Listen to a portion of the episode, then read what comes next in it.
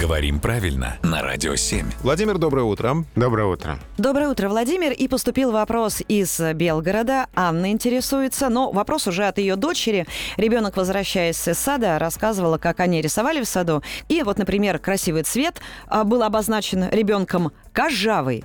Когда Анна спросила ее, что это за цвет такой, ну, может быть, карандаш цвета кожи, она говорит, нет, есть розовый, оранжевый, а значит, должен быть кожавый.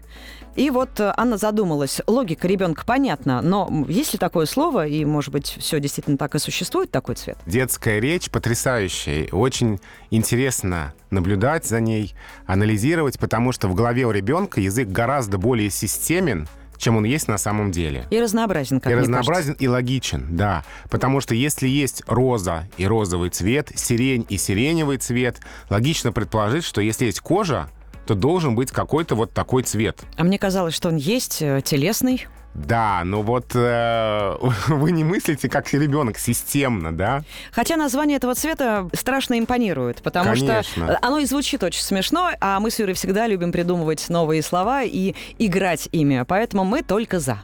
Да, ребенок заполнил ту самую лакуну в языке, потому что нет такого прилагательного.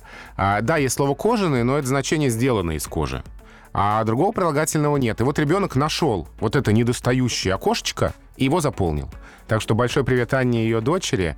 А, ну вот за такую удивительную языковую находку. Пусть будет в таком индивидуальном употреблении в этой семье. Чудесное слово. К сожалению, в русском литературном языке его нет, и нам приходится говорить цвет кожи, цвета кожи.